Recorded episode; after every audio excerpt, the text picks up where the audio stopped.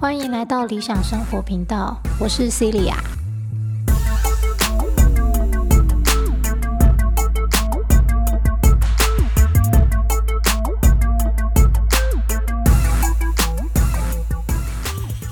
好，今天是二零二一年的第一集，大家新年快乐！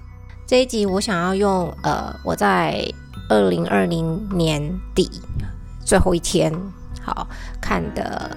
电影刚好也是我二零二零唯一进电影院看的一部电影，好，就是皮克斯的《灵魂急转弯》。我觉得这部电影真的非常非常的好看，哈，很推荐大家可以去看一下。然后他也用蛮轻松愉快的方式以及步调，那还陈述一些比较算是深入的话题吗？嗯。我不知道可不可以这么说啦，哈。那总之这一集就是我想要分享一下我看这部电影的一些想法。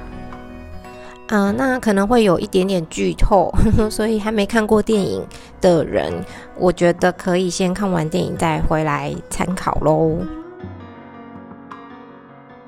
首先啊，我必须说他在一开始没多久，哈，这个男主角他。意外的跌到那个下水道里面，然后陷入昏迷的状态嘛，好，理论上是要死亡了。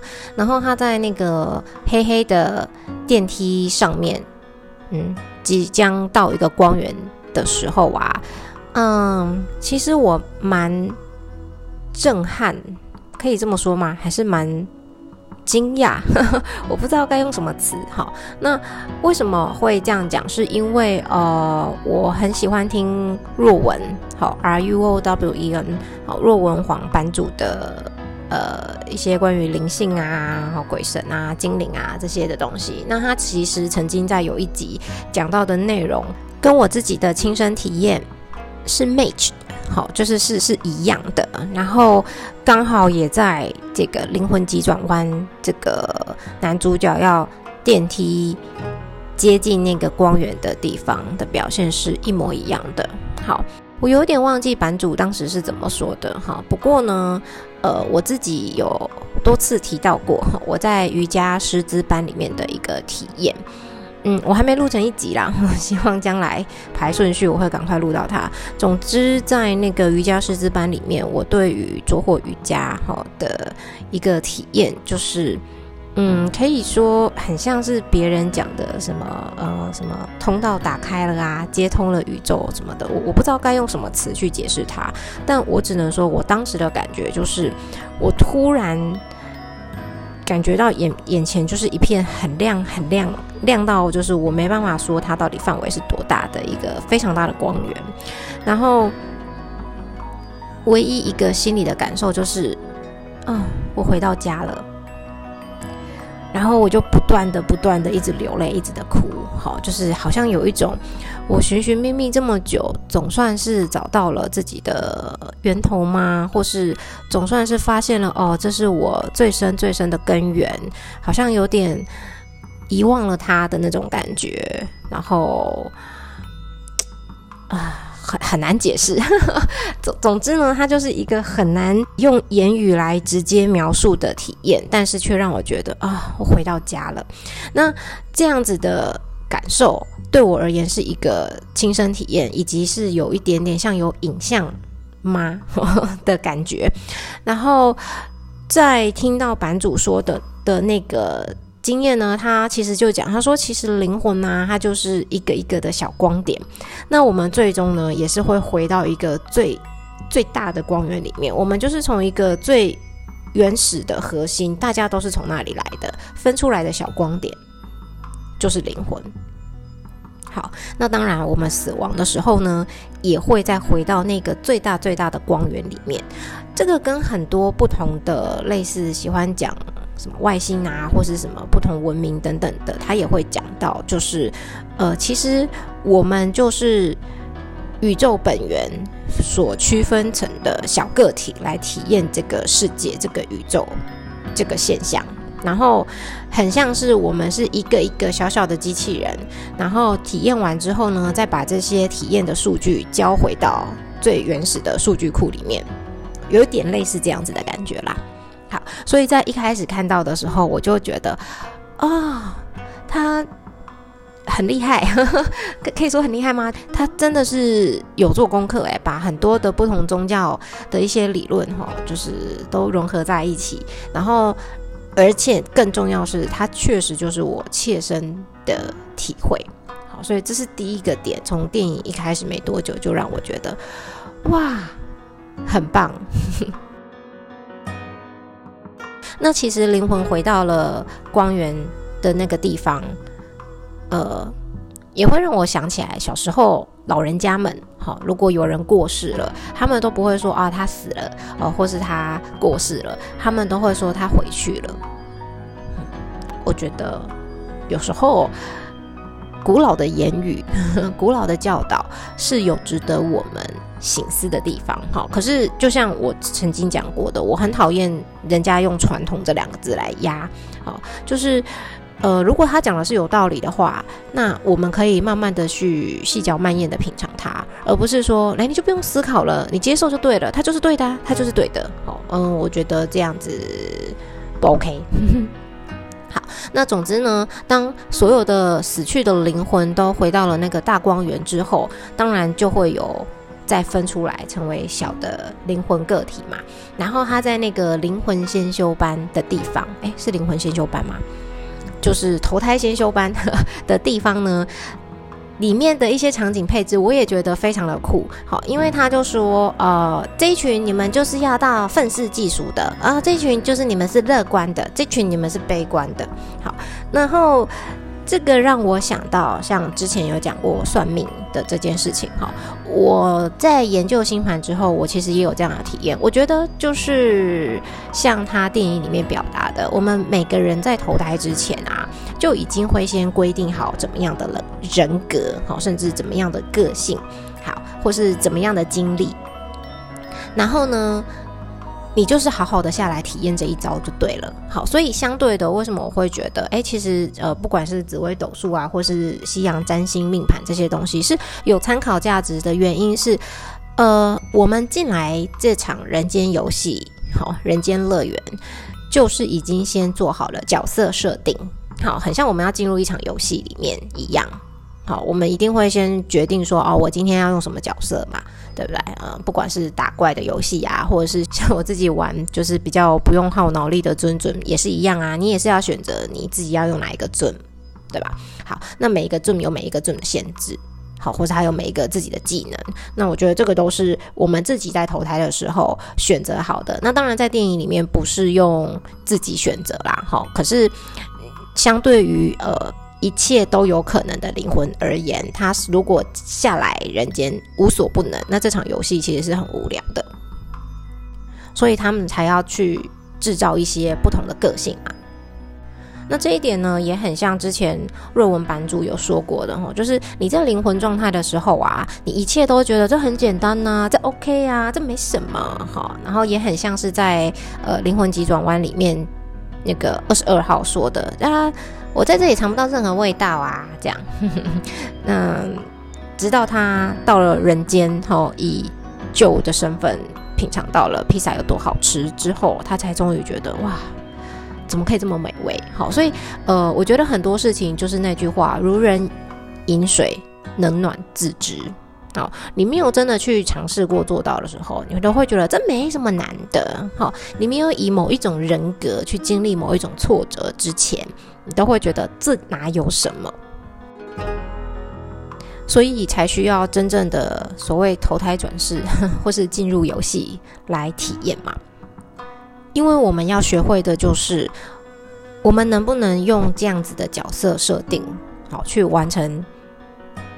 呃，破关打怪的种种任务，我自己是比较保守啦，因为我之前有了这样子的体悟，好这样的体认之后呢，我是比较属于提醒自己那一种，好，就是不要随便轻易的去呃批评别人说你这哪有什么，我这比较惨，你这个没怎样，这有什么难做的，好，就是嗯，因为我们毕竟不是他人的角色设定，好，所以就很像是有些人会觉得啊，忧郁症哪有什么这样子，呃，真的没有办法这样子说哈，因为每个人都有自己的角色设定嘛，那每一个角色设定会碰到的困境就是不一样，好。所以，我们不能用自己的个性、自己目前的角色设定去看别人。如果我们有这种轻蔑的态度的话，我自己提醒自己的是，那很可能不好意思，下一次你就得用对方的角色设定来再玩一次这个游戏。好，谁叫你要批评别人？你觉得很容易吗？不然你来做做看。好，这是我的想法，所以我尽量不会去批评说啊你。你这哪有什么啊？你这个没什么啊？这个这个很容易哈，就是不要用自己目前的人设哈去推定、去论定别人人设所碰到的情况。好，因为你可以克服的，不代表别人可以。相对的，其实有很多他人可以克服的东西，对我们自己目前的人设来说，可能是非常困难的。不过当然了，我还是想要补充一点，就是虽然我们的个性啊，好像是先天就已经设定好的，可是不代表它是无法改变的。就很像，我不认为什么叫做天生的乐观，或是天生的悲观，也没有什么人是天生愤世嫉俗，或是天生脾气差，好，或是天生急性子。我觉得这个都只是一开始的设定而已。好。就像是我研究占星到后来，我会发现啊，呃，尤其是对面的两个星座，哈，比如说母羊座的对面是天秤座，那呃，母羊座啊，给大家的感觉就是非常的自我嘛，就小朋友嘛，说到什么就冲啊，我最大，我我我，什么都是我。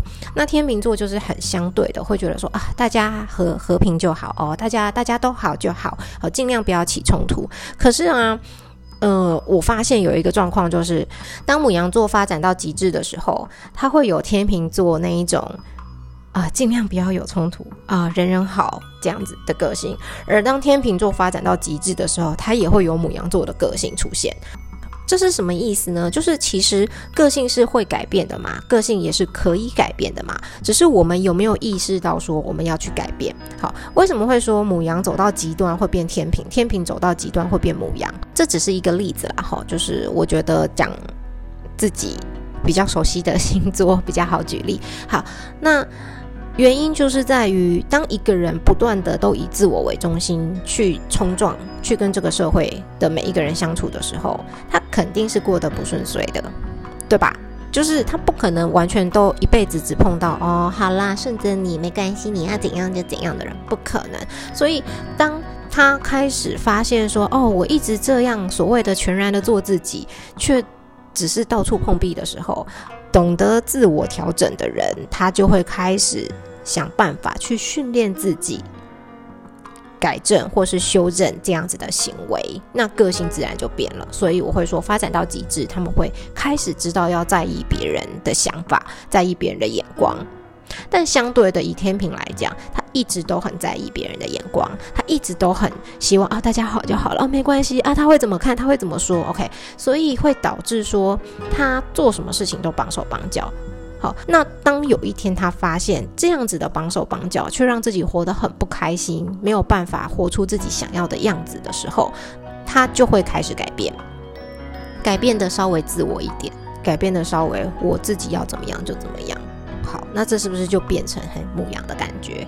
好，当然我不是说天平变母羊就是好的，母羊变天平也是好的，不是。好，其实我觉得这个例子只是说我们是有机会可以转变自己的个性的。好，重点是在于有没有自信。然后，呃，当然在灵魂急转弯里面没有特别这么说，可是以我自己的理解啦，我会觉得，如果我今天啊可以用我这一个人设的各种个性啊、各个习性啊等等哈，然后去嗯超越它，就是让它变成不再是一开始设定的那个样子，那就算是我这一生。的那个打怪破关 成功，OK？因为常常有一句话是这么说的嘛，我们要学会顺着天赋做事，逆着个性做人，OK？那只是很多人会觉得说，哦，我就是这个个性啊，我就这样啊，OK？嗯，我个人觉得这也没什么不对，为什么呢？因为呃，这个就很符合《灵魂急转弯》好这一个电影的主题，毕竟。我们本来的设定就是要好好的以这一个角色生活过这一生。那有没有要突破呢？其实不是最重要的。那当然，如果能够突破，也许下一次你就可以少经历几个个性的选项嘛。我自己是这么认为啦。然后我就觉得，嗯，那这样我就可以不用常常下来投胎，对不对？嗯，这样说是对的嘛？就是啊，投胎到底是好事还是坏事？现在很难说啦。我以前可能会觉得，哇，投胎为人好辛苦哦，人生在世怎么那么辛苦？能够不投胎就好了，好。嗯，不过渐渐的，因为我也不是这个想法了，所以，呃，以不再轮回的这个欲望而言，好像这个不是什么值得追求的东西。好，只是说，如果是以自我成长的角度，哈，就是灵魂提升的角度来说的话，嗯，如果我今天啊能够用一个角色设定就体验到不止一个角色所能够体验到的事情，因为我。改变了自己的个性嘛？那这样子是不是其实也蛮好的呢？就是一种节省时间的概念。到底是想要多有效率？不小心又扯远了。好，回来，然后再来有另外一个点啊，就是在呃灵魂几种湾里面讲到的临界。好，就是呃如果人呐在做某一件事情，他很享受啊，就会。达到这个地方嘛，好，然后呃，这个其实我当时直接想到的就是所谓心流的概念，好，就是当我非常非常单纯的做这件事，非常享受这件事的过程，我就会进入到一个全然放松，然后就是很享受，不会有其他杂念的这个过程。好，但同样的这个空间也有另外一种叫做迷失的灵魂，对吧？好，因为他执着于自己的。某一个东西执着于某件事情，以至于他没办法好好的体验人生，可以这么说。好，那他在这里把他们放在同一个空间里面，我觉得是蛮巧妙的。好，为什么呢？因为就很像我之前很多集不断强调的，就是我们真的没有任何一个证据可以指明说现在这个地方是地狱。而不是天堂，或是甚至你要说这个地方叫做人间，有未来一个地方叫天堂，有未来一个地方叫地狱，我们无法验证任何一件事情。那但是，如果你在此时此刻在这个人间都没有办法活得像天堂一样，那么。你就算真的所谓死后有天堂，你也能够活得像地狱一样啊！因为你仍然把持着自己某一种人设嘛，自己某一种思维，然后会觉得这不合我意，这不是我要的，这个不行。所以摆在同一个空间里面的意义，我觉得很棒。是你要在天堂还是在地狱？你要是处在心流里面。舒适的灵魂还是迷失的灵魂，其实是决定在自己，因为它完全就是同一个空间。最后就来到整个电影贯穿的主旨啊，就是男主角就想要完成他一辈子的梦想。然后呢，二十二号，好，这个很可爱的小屁孩灵魂，他也要找到自己的 spark，好，找到自己的火花。其实这就是一个目标的概念。但是很多时候啊，我觉得在我们追求目标的时候，就忘了停下来安住在当下这个片刻。好，总是以为我们要拥有了什么东西之后才会快乐，才会开心。可是其实讽刺的就是，有时候就算达到了，就算得到了，你发现你也不一定开心，对不对？这就是为什么说欲望无穷嘛。好，所以。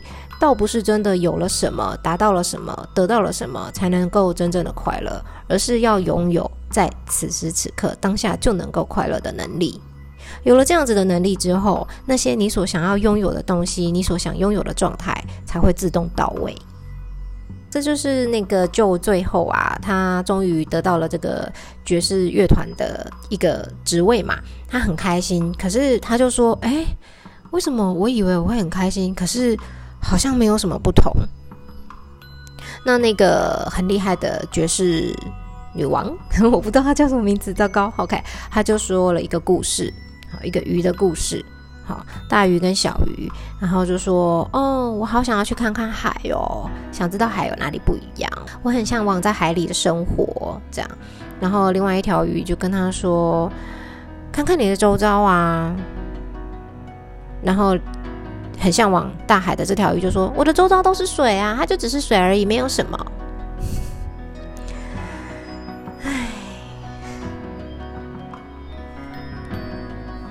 这在之前人生到底有什么意义里面，我也有讲嘛。人生就是没有意义的，这一段旅程才是意义本身。其实人生最终的意义就是好好的专注在此时此刻的活着，好好的生活，而不是误以为有什么远在天边的意义，有什么远在天边的重大成就或突破，然后却连现在好好活着都办不到。其实这也呼应了二十二号对舅讲的那句话，说：“别担心，灵魂在这里是不会被摧毁的，那是人生的用途。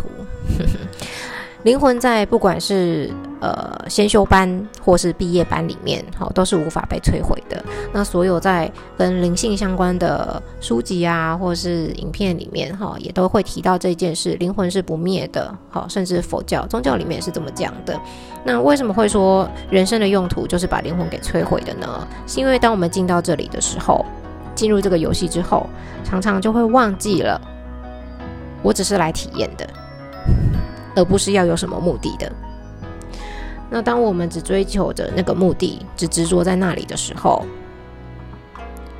迷失的灵魂就产生了。这也是为什么二十二号最后也成为了迷失的灵魂。一部分原因是，因为他执着于想要拥有一个特别的体验，好，因为透过旧的身体已经得到了体验嘛。可是呢，旁边的人却一直告诉他，没有，那不是，你会有这个感觉，你会想要活，那是因为你用了我的身体，你自己根本就不想活。好，开始不断的批评，然后再加上之前他的不同 mentor，也就是批评他嘛。那在就回去找他的时候啊，就发现这个二十二号这个迷失的灵魂里面，也一直不断的在自我批评啊。我觉得这一段也是好有感觉哦。其实我觉得啦，我们的社会啊，普遍喜欢用批评而不是用赞美来鼓励大家。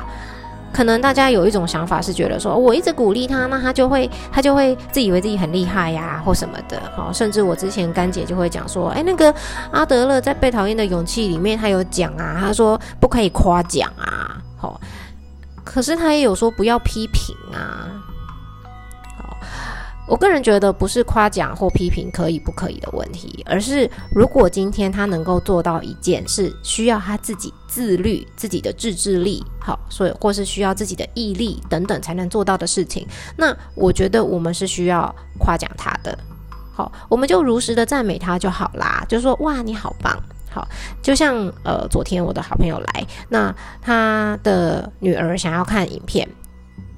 那我就说哦，好啊，可以看，反正英文的嘛，顺便听听英文。结果我的好朋友就说：“可是我其实平常不让他看，因为我怕眼睛会坏掉什么的。那看五分钟就好。”我就说：“好啊，那我就定时五分钟。五分钟一到，我就把 iPad 关起来。好，然后这个小朋友当然还是会觉得啊，怎么停了？好，正准备想要开始觉得说可不可以再看一下的时候。”我就说你很棒诶，你这五分钟就可以停下来，你都不会哭闹。好，他就会觉得，哎，哦，原来这件事是是是好的。好，自制力这件事是好的。好，那为什么这件事可以夸奖？我个人觉得，哎，拜托，连大人都做不到，看一半关起来了，小朋友能够做到，他不值得夸奖吗？很值得啊，但。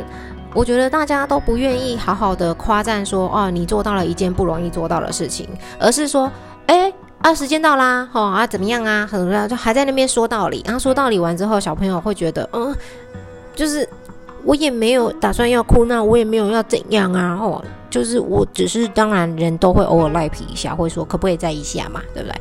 然后接着。就变得有一点是拉锯战。好，我当然不是说我的朋友啦，我是说其他以前从小到大观察到。包含自己的现象都会是这个样子，好，就变一个拉锯战。拉锯战到最后呢，大人就可以，你知道，好像终于逮到机会可以骂你说，你看吧，你就没有自制力，这明就是说好的，这怎样怎样怎样怎样怎样。然后其实小朋友也会不甘示弱，我说，那你之前也有跟我说好你要怎么样怎样，可是你也没有做到啊，巴拉巴拉巴拉。你知道吗？当大人自己也做不到的时候，哈，你就是一个理亏。我觉得这个真的没有什么好继续吵下去的。该赞美就赞美。好该如实的提醒他，那就如实的提醒他，否则，大部分的人都是在批评当中长大的，那么他就很难完全的接纳自己，以至于我们都需要向外寻求他人的爱，他人的认同，甚至你爱我哈，你爱我，你就要一辈子都爱我啊。然后结婚嘛，对不对？结婚的那个誓言不就是这么讲嘛？啊，你一辈子都爱我，不离不弃哦。哦，我常常讲哦，这就是因为大家都有病，大家都患了一种无法接纳自己的病，所以呢，才需要建立这种有病的婚姻制度。好的，这个在之后我的学妹说想听的婚姻制度里面，我也会再详细的说。如果我们都没办法哈全心全意的接纳自己，然后在批评当中长大，永远觉得自己不够好，你也永远会觉得自己还没准备好要去认真过生活。哦，我真的听过很多人会说，等我有了一百万，等我有了几亿，等我有了好房子，等我有了好身材，等我怎样怎样怎样，我就会开心了，我就会快乐了，我就可以好好认真过生活了。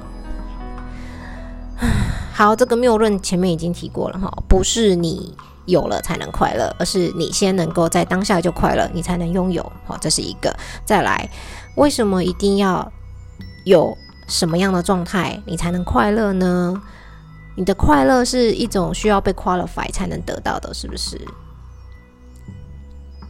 好，就因为我们好像就觉得自己不够好，还没准备好，所以就没有资格快乐。这也是为什么二十二号最后会变成迷失灵魂嘛？因为他觉得自己没有资格拥有体验人生的这件事情。他觉得人生好美好哦，他终于想要去好好体验一番了。但是内心的所有批评又把它掩盖了。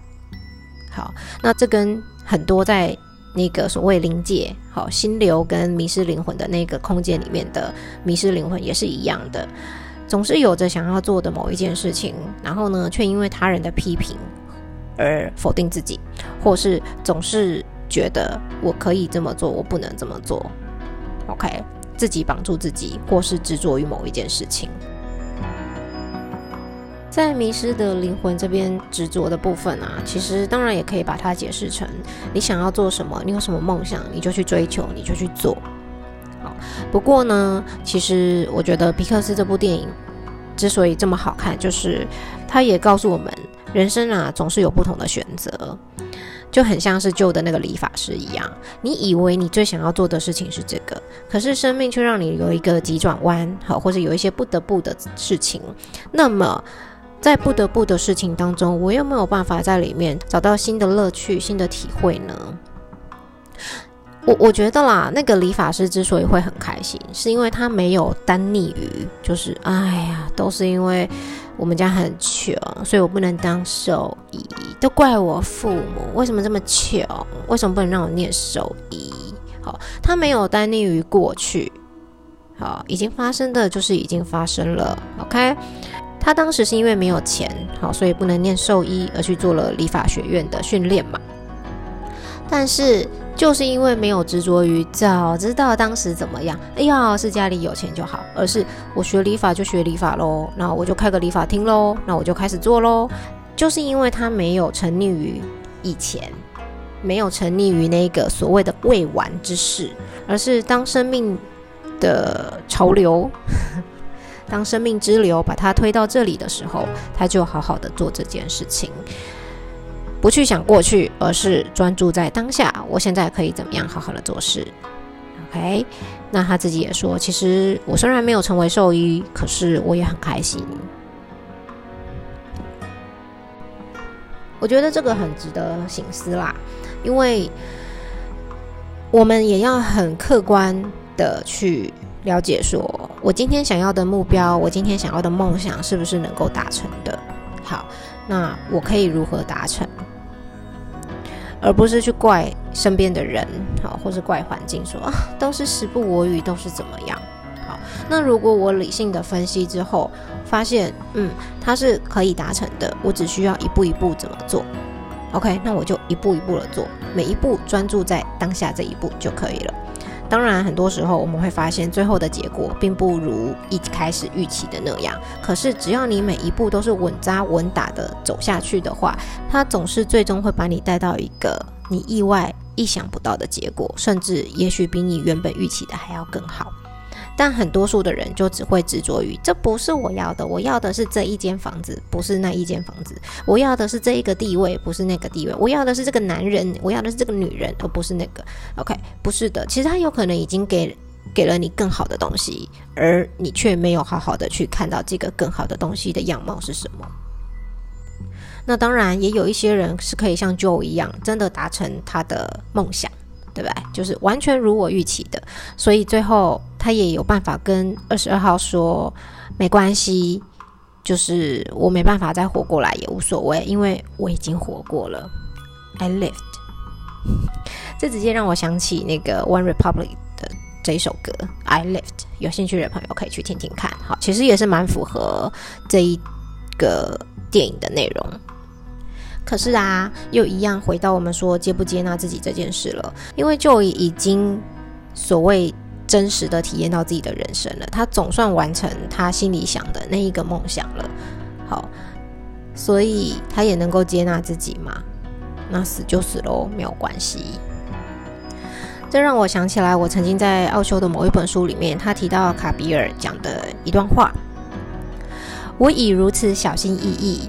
如此觉知的使用生命的衣裳，因此我能将神的礼物完好如初的归还，一如他赠予我时的模样。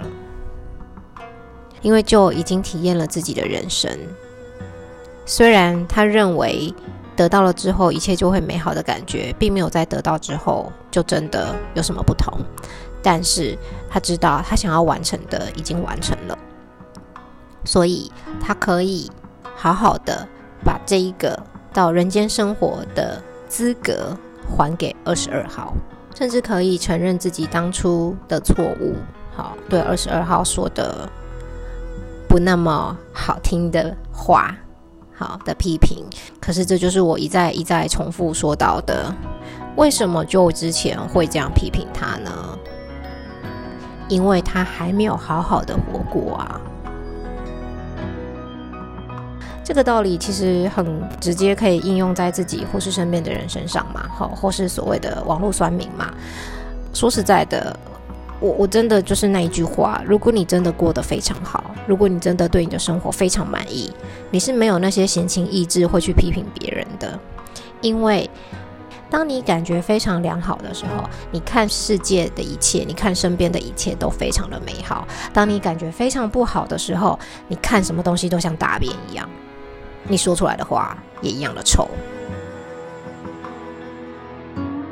前面都是讲到，呃，我对于电影里面的一些细节，好所延伸出来的一些想法。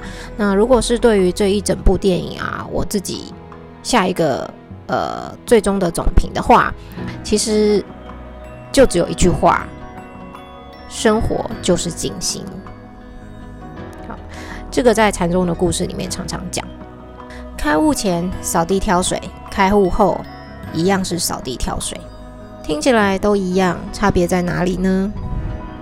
禅师回答：以前在扫地的同时，我心里想着一千零一件事，产生一千零一个欲望。现在我只是扫地，单纯的扫地，不做别的事，是如此的美丽。好，没有什么东西在。你得到了某个目标，完成了某个梦想，或是成道开悟之后，会变得有什么不同？它都是一样的。重点是在于你的心在哪里。就只是单纯的做一件事，没有任何的杂念欲望，保持觉知在每个当下，就是静心。或者说，如果我们能把生活中的每一件事情都做到能进入心流的状态，那么人生就不会有任何的遗憾。只要我们每一步都是扎扎实实的走好，在此时此刻的当下都全心全意的完成它。不要在做这件事的同时想着我本来应该可以怎么样，不要在做着这个工作的同时觉得这根本就是不是我可以大展长才的工作，我才不要做这个。好，不要好高骛远，只是好好的在此时此刻把当下目前能够完成的事情好好的做好，那么人生的目的就完成了，人生的意义也就达到了。这当然不容易，所以我们有一辈子的时间可以好好的练习。在新年的第一集，就祝大家都可以像旧一样，拥有一个没有遗憾的人生。下集见，拜拜。